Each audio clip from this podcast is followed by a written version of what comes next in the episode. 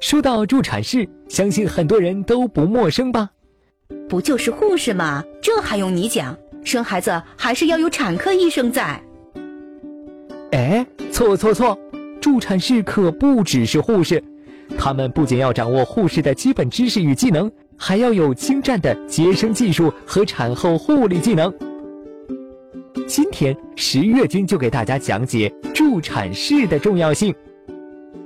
在一九九二年的五月，国际助产士联合会成立了，并且将每年的五月五日设为国际助产士日。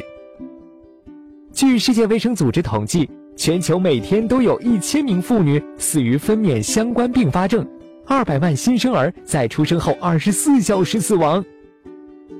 造成这些悲剧的主要原因，就是因为缺乏必要的分娩护理。在发展中国家的农村，只有三分之一的产妇能得到助产护理；而在非洲一些贫穷国家，仅有约百分之十三的产妇能够获得助产接生服务。助产士在减少产妇死亡和患病方面起着至关重要的作用。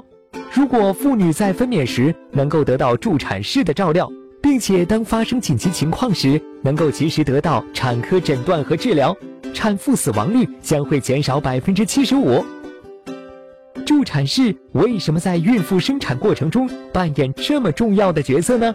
因为临产后的宫缩痛会使人变得焦虑紧张，助产士不但可以给予语言上的安慰和鼓励，指导正确的体位及呼吸方法，并且可以通过按摩及局部热敷等，使孕妇放松，减轻宫缩痛，更好的配合产程及分娩。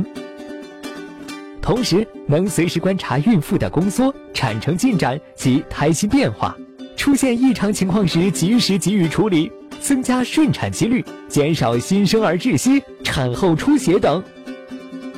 此外，必要时助产士还要充当难产助手或分担一部分难产急救工作。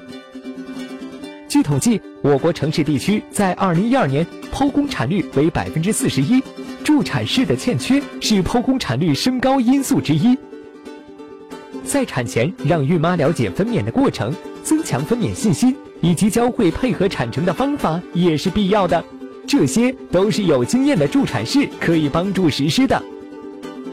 所以，我国很多医院也相继开展助产士门诊啦。